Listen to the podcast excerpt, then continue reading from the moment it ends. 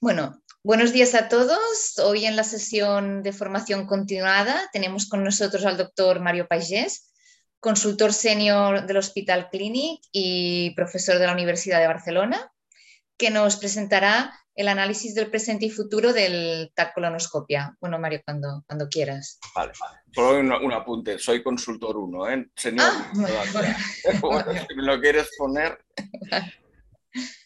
Vamos a empezar.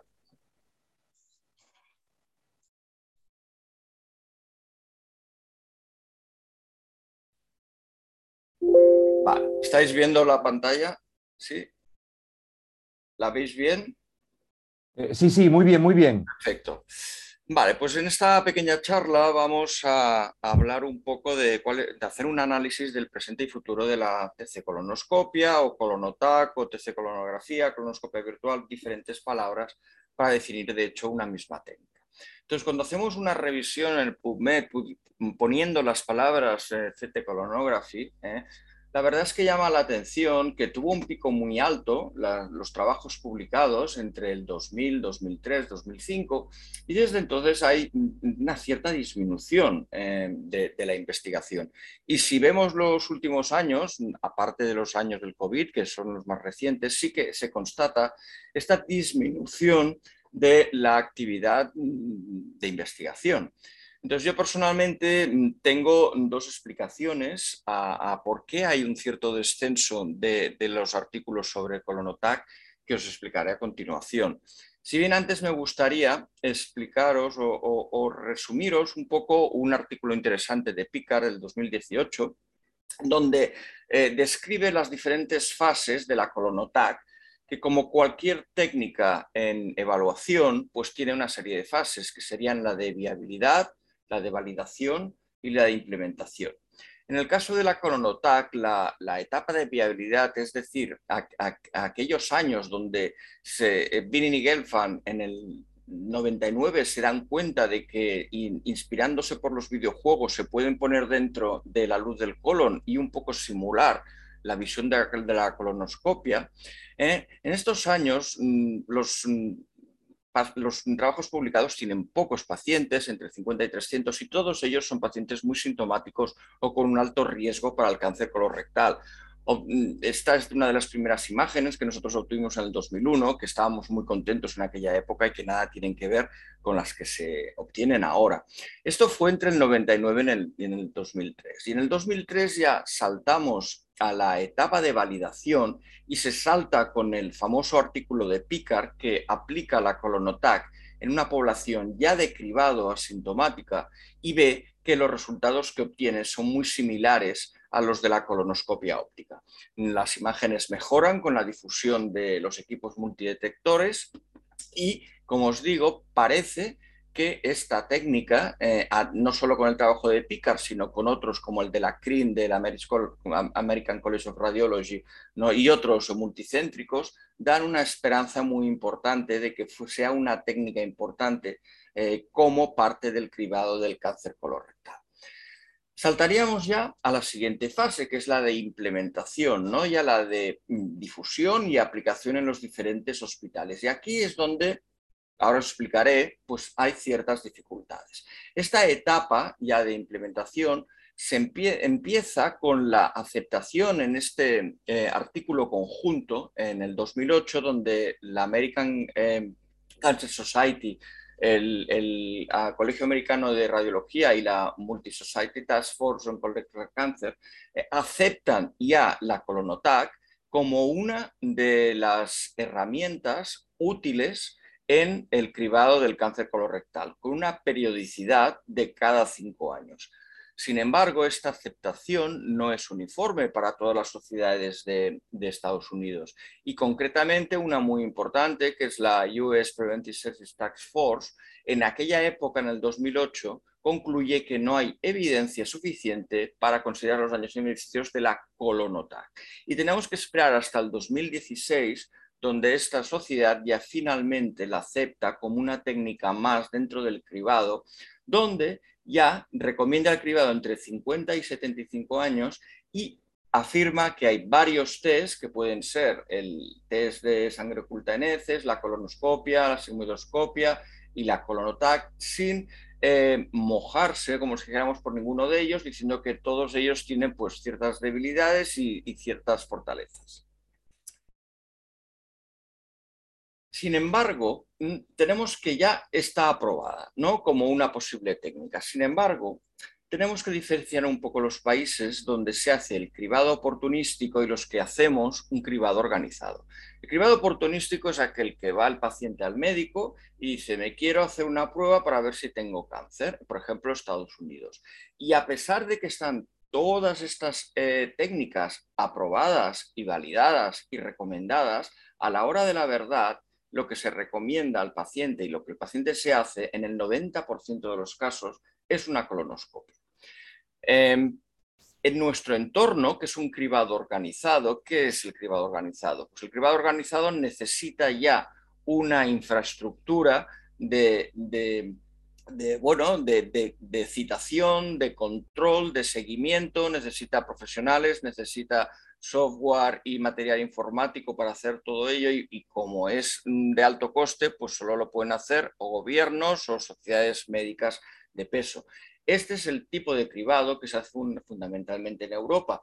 Y para este cribado organizado, ¿eh? la Unión Europea dijo que el único test mm, que se acepta es el test inmunohistoquímico de sangre oculta en heces. Y aquí tenemos este mapa donde vemos este cribado organizado en Europa y vemos que el oportunístico similar a Estados Unidos ¿eh? lo hacen algunos países como Alemania, Suiza, Austria, Checoslovaquia, pero el resto, ¿eh? entre los que nos encontramos, estamos haciendo un cribado organizado y utilizando para ello el test de sangre oculta en heces. ¿Por qué? Pues porque va bien. Porque va bien, porque mm, en nuestro entorno, en Cataluña, se acepta entre pacientes entre 50 y 69 años de ellos hay una participación alta para un cribado, que es un 50%, y se calcula que aproximadamente el 5% de estos salen positivos y es entonces cuando se hace la colonoscopia. ¿Y cuál es el papel de la colonotac en este cribado organizado? Pues un papel pequeño, importante pero pequeño, que sería cuando esta colonoscopia indicada después de un test de sangre oculta en heces positivo es incompleta. Y esto ocurre, al menos calculado en, nuestro eh, vecindario de, la zona del clinic donde se hace el cribado, en un 0,95% de los casos. ¿Qué tenemos pues?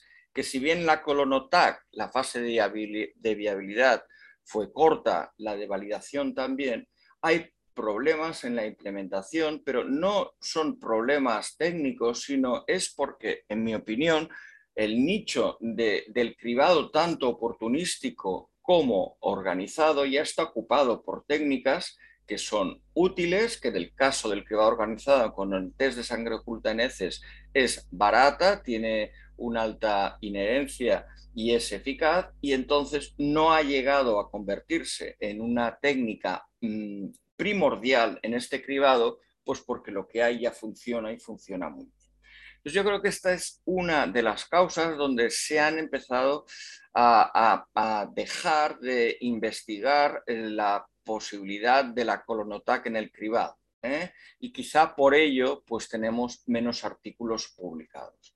¿Cuál es la segunda causa de que haya menos interés por la colonotac? Pues la aparición de este dispositivo, que es la cápsula de colon, que es, mm, ya todos conocemos la aplicación de la cápsula en intestino delgado, pero ya desde hace años se está investigando y aplicando en el colon esta capsulita con dos cámaras ¿eh? que una vez ingerida eh, transmite imágenes y son recibidas por este dispositivo y luego analizadas en una pantalla por el gastroenterólogo. Quiero recalcar que no es simplemente tragarte la cápsula y ya está, sino que requiere una preparación exhaustiva porque necesitas no solo el colon limpio, sino además una serie de propulsores que el paciente tiene que ingerir para evitar que la cápsula eh, se quede un tiempo demasiado largo en el intestino delgado y se acaba en la batería. ¿eh? con lo cual tampoco es una técnica poco invasiva, pero tampoco es eh, completamente inocua. Desde la aparición de esta cápsula, pues ha aparecido una serie de trabajos comparando la cápsula con la colonotac.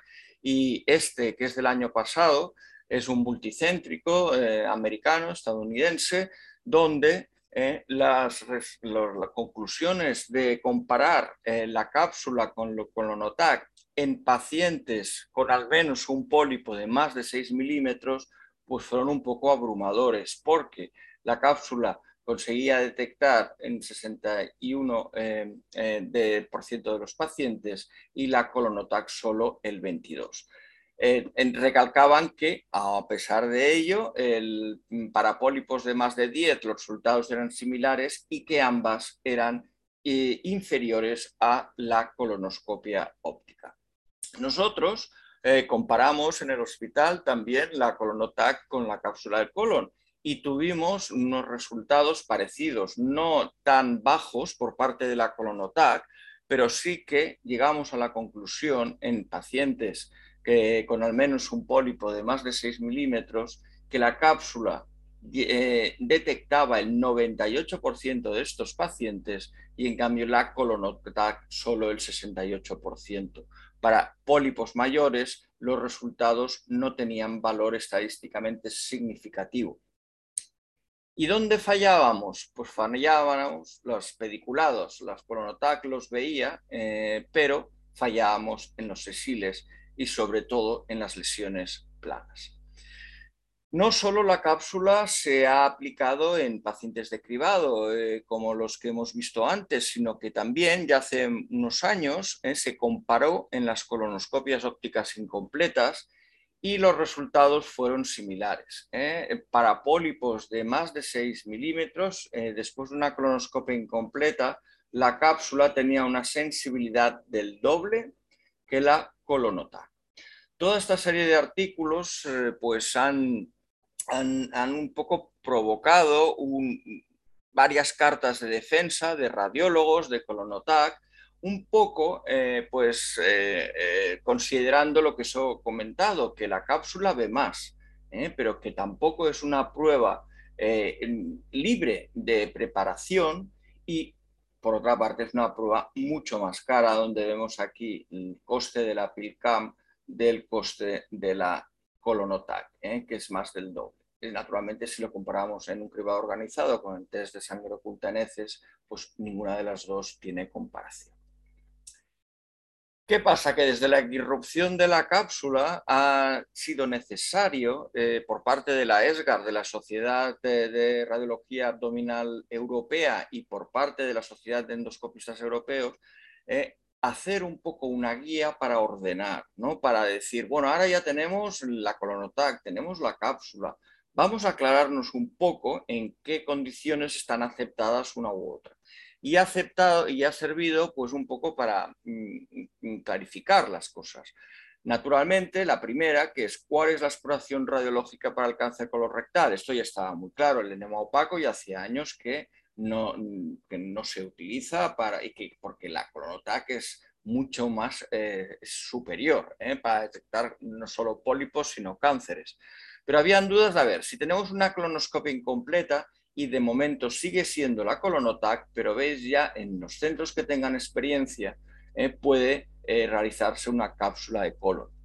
Cuando haya contraindicaciones a la colonoscopia sigue siendo la colonotac. Y aquí me gustaría recalcar este grupo de pacientes que he dicho que estamos haciendo muchas colonotac, que no es que tengan contraindicaciones a la colonoscopia, pero son pacientes mayores con comorbilidades, que el, médico no quiere hacerles una endoscopia porque tampoco los síntomas son claros de que tenga un cáncer, solo Mm, podría tenerlo y entonces le estamos haciendo colonotac. Y de momento en estos pacientes la colonotac es la herramienta útil y yo creo que lo va a ser por mucho tiempo y es además mm, bueno, mm, poco invasiva y, eficaz. En el caso del cribado, caso del cribado, como he comentado, no se emplea ni la colonotac ni la, ni la cápsula en nuestro entorno, porque este es el entorno europeo. ¿eh? Entonces, eh, el, cribado tiene que hacerse con el test de sangre oculta en heces Y en el caso de que no haya un programa establecido y sea un cribado oportunístico, puede ofrecerse la colonotac como una posibilidad más. La cápsula todavía no está ah, aceptada. En el caso del test de sangre oculta NCS positivo con cloroscopia incompleta, que es lo que os he comentado de ese momento en que nosotros sí que somos útiles dentro de la logística del cribado, pues tiene que hacerse una colonotac. Pero como veis, en centros con experiencia también en estos casos puede hacerse cápsula. Control de cáncer colorectal intervenido, colonoscopia siempre. Si está contraindicada la colonoscopia, puede hacerse una colonotac con contraste. Síntomas de inflamación aguda o postcirugía inmediata. Nunca hacer colonotac, porque en esos casos eh, puede producirse una perforación. Detección de pólipos de más de 6 milímetros. Esto es una, una guía porque en Estados Unidos, en el grupo de PICAR, lo que hace es dar la posibilidad de que los pacientes con pólipos de 6 a 9 milímetros se controlen con colonotac. Pero esto no ocurre en nuestro entorno. En nuestro entorno pasan a hacer colonoscopias, se resecan y si realmente hay, hay unos casos en que tenga mucho riesgo hacer esa colonoscopia, se pueden controlar, pero como segunda opción. Y finalmente, en el control post-polipectomía, la colonoscopia. ¿Eh? Un poco me he estado bastante con esta diapositiva, pero yo creo que es, es clara para saber un poco cuáles mm, entre este entramado de técnicas son las que realmente se aconsejan tanto por la sociedad de endoscopia como por la de radiología abdominal. Lo que os quiero recalcar es que a pesar de que la colonotac pues, no tenga futuro mm, como técnica primordial en el cribado, sí que es muy útil en la colonoscopia incompleta. Nosotros estuvimos mirando a ver qué proporción de pacientes se les cambiaba la, orientación clínica o el, el, planning quirúrgico después de una colonotac y si solo nos refiriéramos a la posibilidad de detectar un cáncer sincrónico que ocurre en alrededor de los 4, del 4% de los pacientes, pues tendríamos un cambio del 4%, pero no. Nos salió que hasta en 15, en un 15% de los pacientes los hallazgos de la colonotac producían cambios clínicos y quirúrgicos. ¿Y eso por qué? Pues porque hay mm, aspectos de la colonotac que igual no tenemos en cuenta, ¿no? Solo pensamos en detectar la sincrónica o detectar la neo que no has visto por, por adherencias de, una diverticulosis o detectar los pólipos que hay proximales a una estenosis y no pensamos en otras eh, mm, mm, aplicaciones que, las tiene, como por ejemplo Caracterización de una lesión colónica como benigna y que no requiere más pruebas. Por ejemplo, un lipoma. ¿eh? Se le ha visto en la endoscopia una lesión que puede ser un lipoma, pero no están seguros, y nosotros vemos la densidad grasa y eso también es, algo bueno que tiene a colonotac. O como, por ejemplo, caracterización de la afectación colónica tumoral extrínseca. Por ejemplo, en, estos casos de aquí, lo del lipoma que os decía, se le ve esta lesión que ya el endoscopista dice que puede ser un lipoma, pero bueno, nosotros en la cronotac vemos su densidad grasa y ya este paciente ya acaba su, recorrido clínico aquí porque, porque ya está diagnosticado. O, por ejemplo, una obstrucción que no tienen claro de que sea extrínseca y que nosotros vemos aquí que lo que tiene es una neocola de páncreas y que la infiltración es secundaria. Y lo mismo con, con cómo cambia la colonotac la cirugía pues lo, que piensas es que normalmente si detectas una sincrónica o un pólipo grande, pues tendrás una ampliación de la resección y esto sí que ocurre y nos ocurría en el 50% de los cambios quirúrgicos eran debido a eso. Pero no piensas, por ejemplo, en el cambio de la localización de la resección. Y es que en la endoscopia, pues a veces tiene limitaciones para situar las lesiones. Eh, tienen pocas referencias y entonces no, no, no, no, no acierta ¿no? En, algunas ocasiones. Y nosotros pues, hicimos este, este, esta pequeña tabla donde veíamos la diferencia según la localización entre la, endoscopia y la TAC y fijaros que a veces saltan de un segmento a otro, pero a veces, como ejemplo en este que pasó del ángulo hepático al ángulo esplénico, pues eh, la, distancia es, es relevante.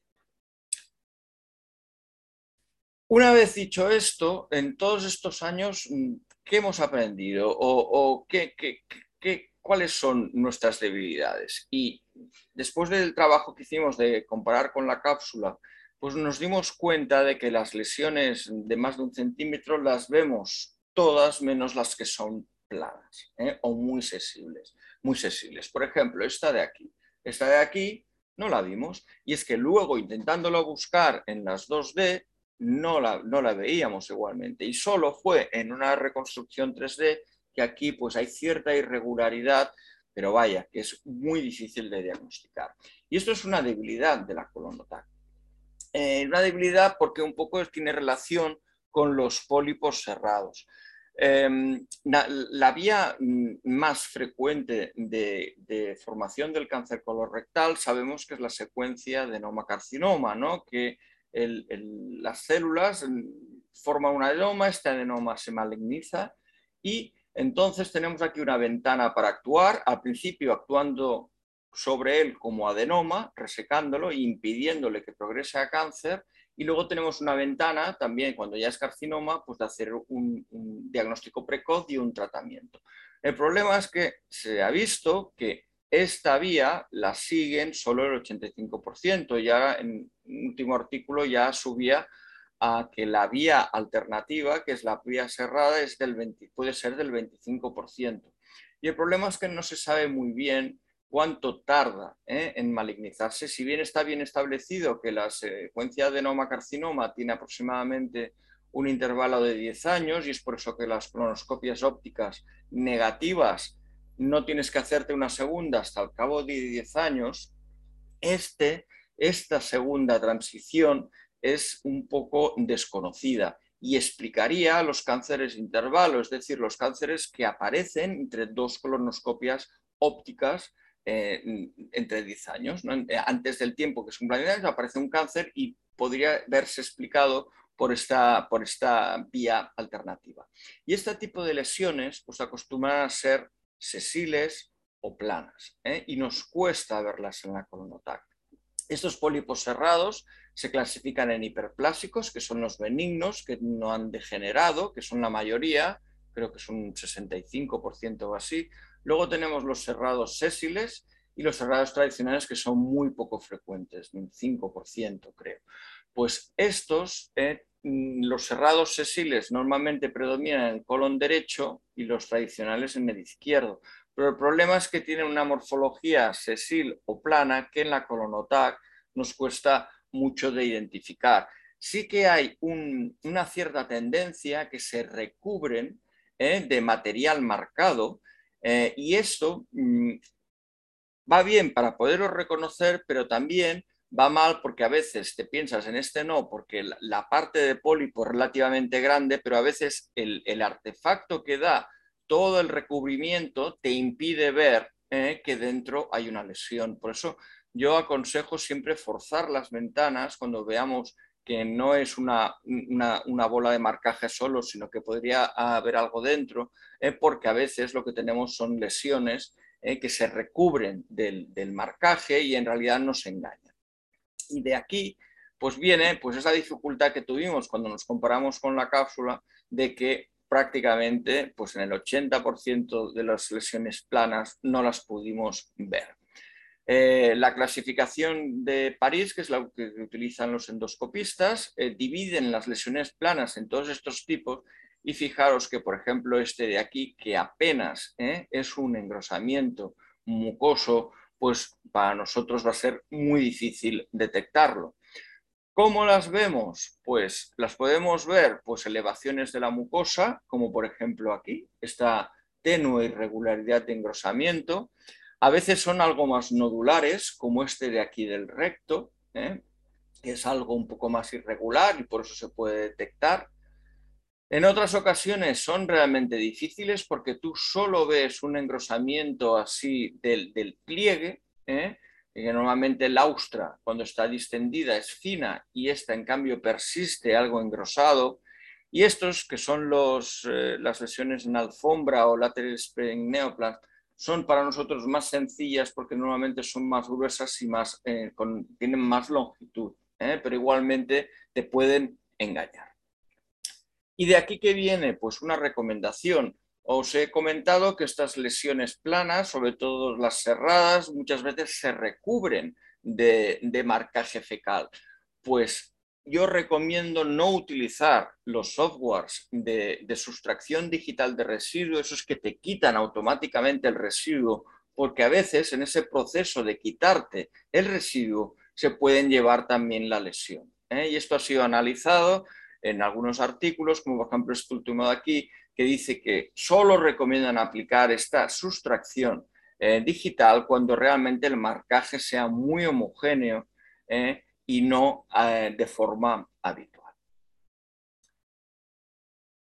Respecto a la técnica de la Chronotac, pues poco os tengo que decir, porque desde el 2012 que hicieron el último consenso los expertos de la ESGAR, no ha habido ninguno más.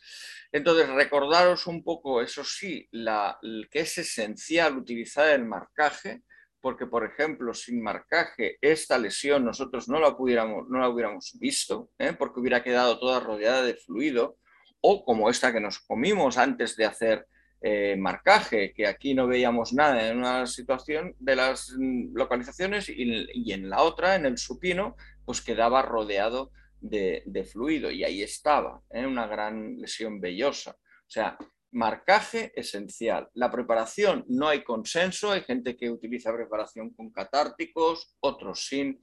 Se han publicado un par de artículos donde dicen que en la preparación sin catárticos, aunque es mejor tolerada, parece que ve menos pólipos pequeños que la preparación con catárticos, ¿eh? pero no hay consenso, no hay unificación sobre qué técnica mm, eh, utilizar de preparación. Un apunte de la colonotac realizada el mismo día, que se puede hacer con marcaje simplemente a la preparación del colon que ya lleva de la colonoscopia, hay que decirle al paciente justo acabar la colonoscopia incompleta, que se tome un vaso con gastrografín diluido y aproximadamente en unas tres horas ya eh, venir al TAC, le hacemos la colonotac. Esperar menos mm, no es eh, bueno porque en muchas ocasiones el, contraste, el marcaje no ha llegado a todo el colon, pero con unas tres horas en la mayor parte de los casos hay suficiente. Y puedes hacer una colonotac con un colon perfectamente preparado, utilizando la preparación de la conoscopia y además con marcaje. ¿Qué ocurrió? Lo que os comentaba antes en las preguntas, que tuvimos una avalancha, se nos colapsaba el TAC y por eso hemos ajustado las indicaciones de esta same day eh, City Colonography en nuestro centro y solo las hacemos el mismo día en caso de incompleta por causa tumoral, por tener ya el estadiaje realizado el mismo día en pacientes ingresados por logística y en pacientes de privado también por logística, porque muchas veces vienen de otros hospitales. ¿Algún apunte sobre la distensión? Mm, poco recomendar la distensión con CO2. Eh, hay también cierta polémica si hay que utilizar espasmolítico o no. Mm, el último artículo dice que no es necesario. Nosotros nunca hemos dado eh, buscapina eh, ni glucagón, solo puntualmente en aquellos casos, y eso era antes, cuando utilizamos aire ambiental, que la gente a veces el, aire eh, inflado con pera no, no lo toleraba muy bien, entonces si realmente tenían molestias con la insuflación les, les poníamos buscapina, pero desde que utilizamos CO2 la verdad es que no lo utilizamos y conseguimos buenas distensiones. Y sigue sí, todavía siendo eh, mm, importante y esencial hacer las dos posiciones, en decúbito y en prono. No solo por movilizar las lesiones, que esto era antes del marcaje, ¿no? que muchas veces no sabíamos si eran móviles, por, eran lesiones o no, sino porque se redistribuye el aire y segmentos que no tienes bien distendidos en una de las posiciones, con la segunda la consigues. Respecto a la lectura, pues 2D o 3D, un poco a, gusto del radiólogo. En Europa somos más de lectura basada en el 2D, en Estados Unidos más en el 3D. ¿eh? Pero básicamente lo que hay que hacer es una, lectura compartida entre eh, utilizando simultáneamente las dos lecturas. Cuando tienes dudas en 2D puedes irte al 3D y, y, al revés. Si tienes dudas en el 3D te vas al 2D. Es importante utilizar todo, ¿eh? pero la lectura predominante puede hacerse en una u otra modalidad. Respecto a las lesiones diminutas, ¿tenemos que leerlas? Pues eh, yo creo que si no lo tienes claro, no, porque una lesión de menos de 5 milímetros, que igual es un resto fecal, que no estás, mm, no hay que leerla. Ahora, en otras ocasiones, sí que tienes esa confianza de que, de que es una lesión, y entonces sí que yo estoy seguro, de, aunque sea una lesión de 4 milímetros, que es una lesión polipoide, acostumbro a leerla.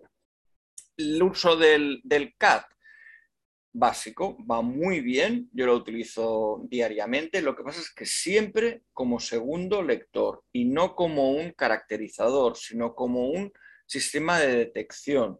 Entonces, la primera lectura eh, de forma clásica y luego, pues, que te enseñe lo que él ha visto, porque si bien la mayoría de las veces son lesiones que no lo son, ¿eh? mm, son pliegues, el, globo de la sonda, en alguna ocasión sí que puede señalarte algún pólipo pequeño ¿eh? que no has eh, visto tú correctamente.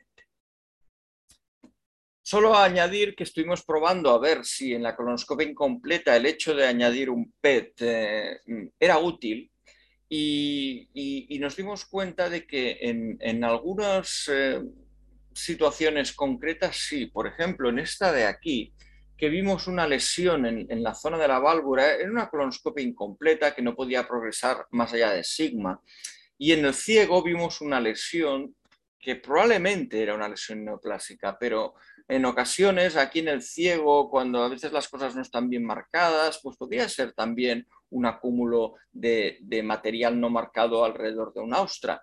Y como no se podía repetir en este caso la colonoscopia, porque había mucha dificultad de paso, y antes de indicar una micolectomía derecha, ¿no? porque es lo único que puedes hacer ya, decidimos confirmarlo a ver si un PET eh, marcaba esa lesión y claramente vimos que sí, con lo cual ya fui a cirugía con un mayor grado de seguridad diagnóstica.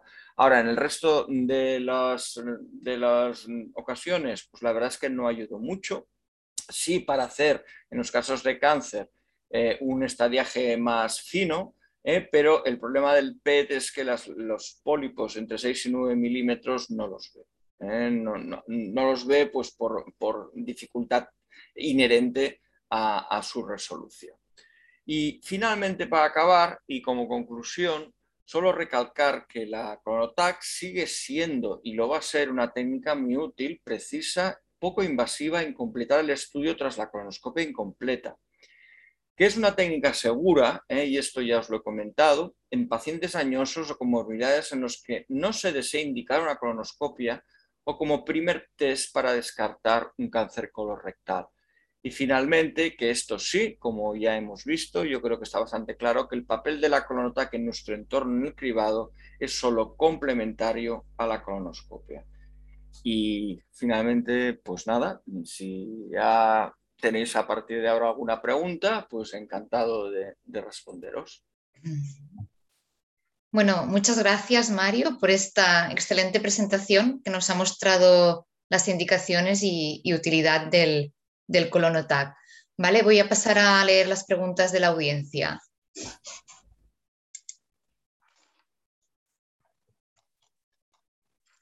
Vale, hay una pregunta de Salva. En tu experiencia, ¿cómo es la curva de aprendizaje para la interpretación del TAC colonoscopia? Eh, a ver, mm,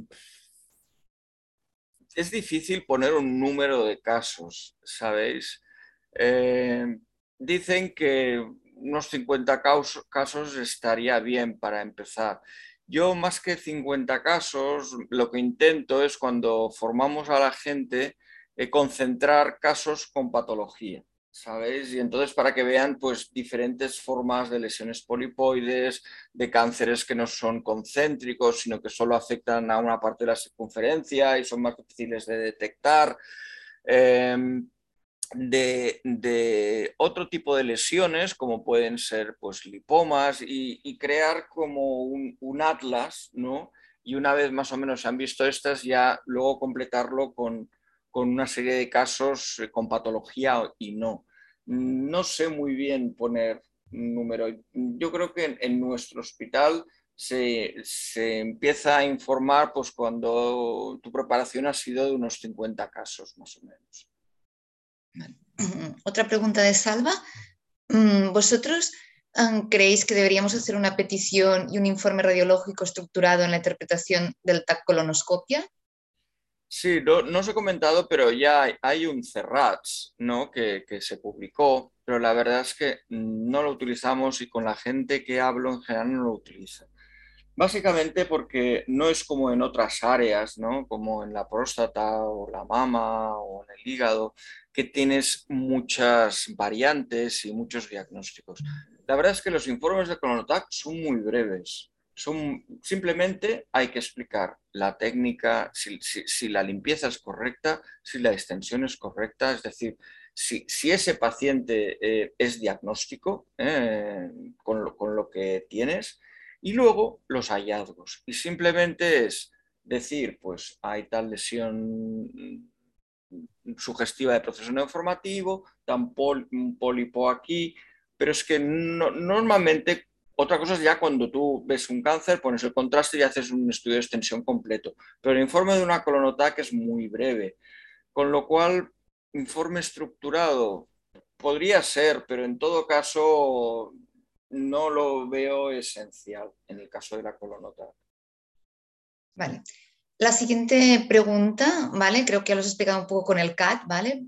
Comenta Salva, ¿en tu opinión pueden ser útiles los algoritmos de inteligencia artificial como soporte en la interpretación del TAC colonoscopia? Es que lo son y son muy útiles. O sea, yo el CAT los lo utilizo siempre, pero siempre. Y siempre que leo con un residente o, o, hablamos con adjuntos, todos lo utilizamos. Todos. Eh, pero más que nada, o sea, tú primero has de hacer tu primera lectura, porque yo tengo recogidos cánceres, o sea, no pólipos, cánceres que por ser, como os he dicho, pues eh, que no son concéntricos o que no son muy polipoides, sino algo aplanados, que el, que CAD no los ha visto. Entonces, va bien porque a veces eh, los pólipos pequeños, sobre todo si utilizas una lectura 2D, como las que hacemos la mayoría de aquí, radiólogos en Europa, eh, los pólipos pequeños a veces se te pueden pasar, ¿eh? porque en la visión 3D son más llamativos, pero en la 2D, pues alguno puedes perder y el CAT los ve. Entonces, yo creo que es muy útil, lo es, eh, pero como segundo lector, siempre. Vale. Hay otra pregunta de Salva. ¿Las técnicas avanzadas del TAC dual, doble energía, pueden ser útiles para realizar el TAC colonoscopia? Sí, eh, nosotros no las utilizamos. Creo que hay algún artículo publicado, pero uno, y, no creo que en, el caso de la Cronoctac, que es una prueba sobre todo que ha de ser rápida, con un procesamiento también rápido, eh, rápida me refiero porque, bueno, porque está distendido el colon y tal. Yo creo que el protocolo tal y como está ya es suficiente para caracterizar. No sé si en los próximos años saldrá algo del TAC dual, pero en el caso del colonotac no creo que tenga mucho futuro. Hay otra pregunta de ¿en qué porcentajes de pacientes encontramos hallazgos incidentales extracolónicos no esperados y cuál es el manejo de los mismos? Sí, mm, nosotros no ponemos contraste, entonces, habitualmente. Entonces, la proporción de pacientes con hallazgos extracolónicos no es tanta como en algunas series que, utilizan el contraste de base. ¿eh?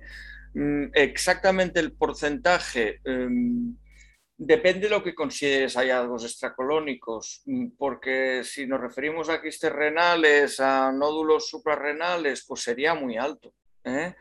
Lo que pasa es que nosotros, mm, en general, como os he comentado, eh, hallazgos extracolónicos solo los referimos eh, en el caso de que sea una malignidad, una masa que comporte realmente un cambio en el, manejo clínico o si no, o algún tipo de hallazgo que te podría explicar aquella anemia, que es la razón por la que la cronota, como por ejemplo una, una hernia de hiato grande.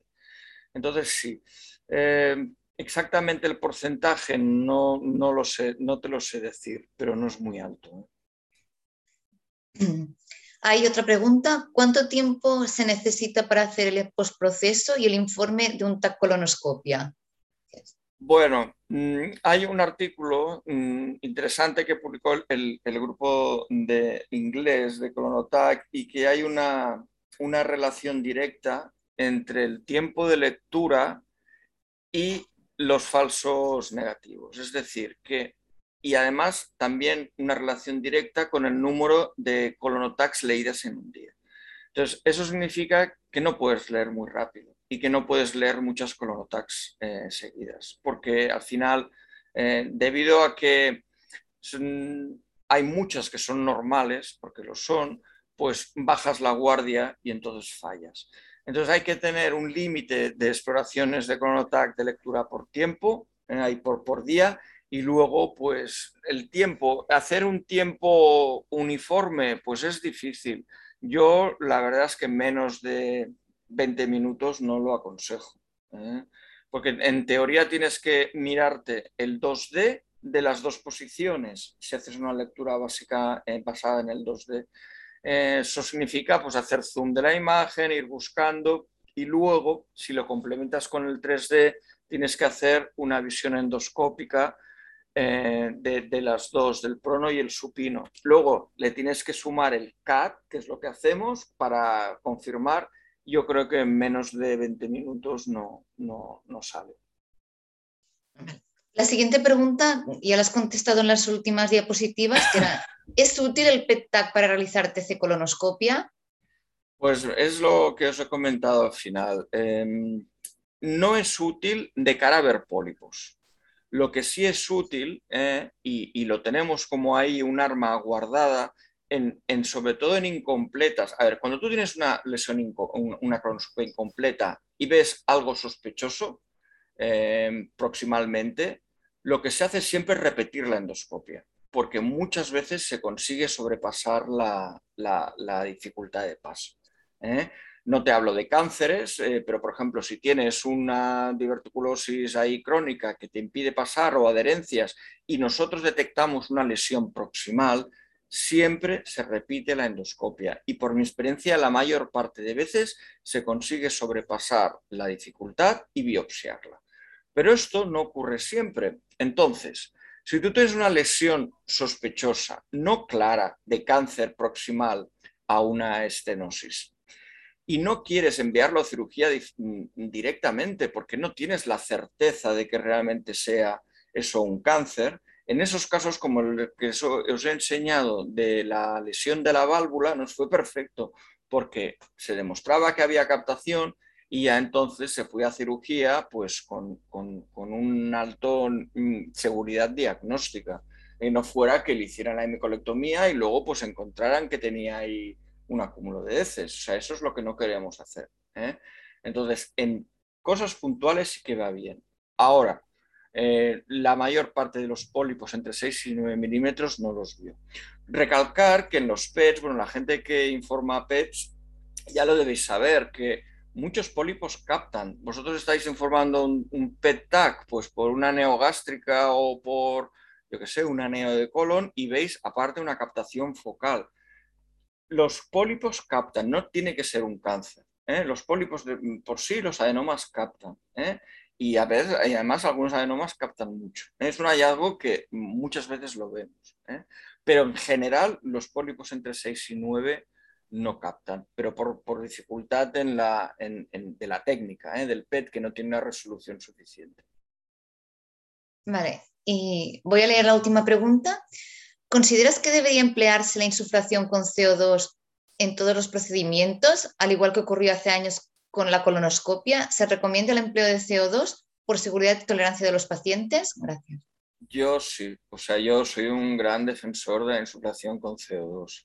De verdad, a nosotros es que no os voy a decir que nos ha cambiado la vida, pero es que va mejor para todo. Además, no es un, un dispositivo muy caro, creo que son 5.000, 6.000 euros, no estoy seguro ahora, pero que mejora eh, la tolerancia de los pacientes, mejora la insuflación. Los técnicos están encantados porque les es mucho más sencillo la insuflación y bueno, mm, yo de las cosas de la colonotac necesarias, yo creo que la insulación con CO2 es básica.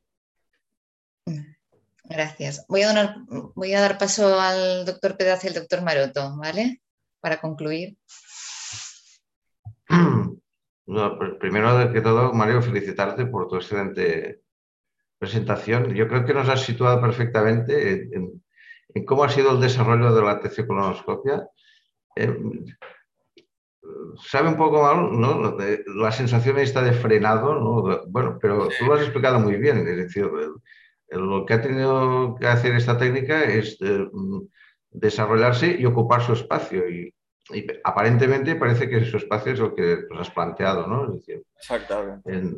después de la, sobre todo después de la incompleta, pero bueno, que puede tener otras aplicaciones. Claro, la duda es si estamos viendo que hay desarrollos técnicos en otras áreas, ¿no? La cápsula. Entonces, eh, no sé hasta qué punto puedes tú tener la percepción, no lo sé, de que por, por dónde vamos, de la, misma manera que se había certificado la muerte del TAC y luego vino el TAC multicorte, y entonces, y, fue, y fue una explosión, pues mm, ¿Habrá un revival de la TC colono si aparece alguna otra cosa o si utilizamos contraste endovenoso o yo qué sé? O nos tendremos que pasar a otras plataformas como la resonancia. En eso, yo me acuerdo que vosotros sois un centro con, experiencia de haberlo intentado, de hacer la, colono RM, con sus problemas y con todo, ¿no? No sé, ¿tú le ves, ves alguna luz al final del túnel para mejorar todo esto o, nos tenemos que conformar con lo que tenemos que ya está bien, ¿eh? Yo es lo que te iba a decir, es que yo creo que mm, tampoco es conformarse, ¿no? Es, oye, damos un, buen servicio a una indicación que, bueno, que está ahí y que, que tiene mucha utilidad. Eh, lo de querer llegar al cribado, pues bueno, yo no le veo por ahí futuro. Que pueda salir alguna innovación tecnológica, pues esperemos, yo encantado. Yo voy mirando el PubMed, pero de momento no aparece nada rompedor que nos diga. La vía de la resonancia para el cáncer, no, porque cuando lo estuvimos mirando, mm, los pólipos grandes los veía, pero no, aparte que esta es una hora para hacer cada una, con mucho más cara. Eh, por la resonancia no irá. Ahora, que por ejemplo, yo qué sé, algún sistema compartido de cápsula y colonotac, algo así, ¿sabes? Conjunto, que sirva la cápsula como para decir en qué punto está y se oriente más. Por ahí sí que igual podría haber algo. ¿eh?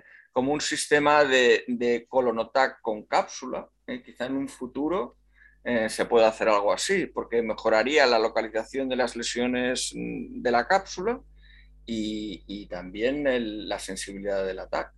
No sé, igual por ahí va algo. Perfecto, no sé, a lo mejor sí, ¿no?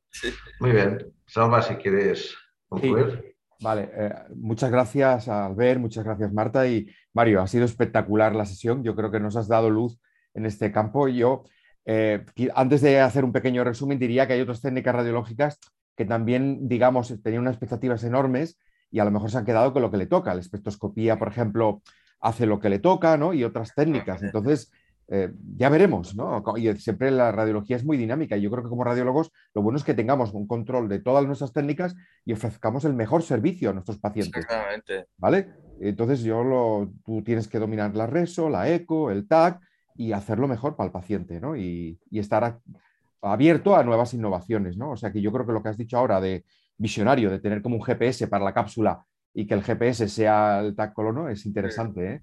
O sea que, muy bien. Hago un pequeño resumen, un poco intentando ver lo que yo he aprendido. Tú lo que nos has dicho es que es una técnica útil. Has dicho que el 15% del manejo clínico se puede cambiar con la taclonoscopia. Es una técnica precisa, no invasiva y segura. De hecho, por ejemplo, si las indicaciones es cuando no se puede hacer la colonoscopia real o cuando la colonoscopia es incompleta. Pero nos, has dado cuatro eh, mandamientos, cuatro Cs. Nos has dicho que tenemos que utilizar el CO2, que tenemos que marcar, la C de marcar, que tenemos que hacer las dos posiciones y que tenemos que utilizar el CAD, las cuatro C. Y, al final nos has dado tres números, nos has dicho 10, 20, 50. 10, que eh, las lesiones más de 10 la vemos bien, pero menos de 10 nos cuesta. 20, que es 20 minutos de proceso como mínimo. si corremos eh, menos, mm, si corremos más y hacemos menos, mm, nos podemos eh, dejar de valorar un paciente. Y 50 que eh, nos tenemos que atrever a informar cuando hemos hecho 50 pacientes. No sé si te parece bien este resumen o quieres añadir Está estupendo, estupendo. Muy bien. Oye, Mario, muchísimas gracias. Contaremos contigo, si te parece bien, durante el siguiente año, porque ha sido muy interesante tu visión. Y, sin más, solo a, comentar a la, audiencia que mañana tenemos al doctor Jaime Rincón que nos hablará de hallazgos en el síndrome de Lemierre a partir de los casos que él ha valorado. Están todos invitados. Muchas gracias a todos, que, tengamos, que tengáis todos un buen día. Gracias. Vale, adiós.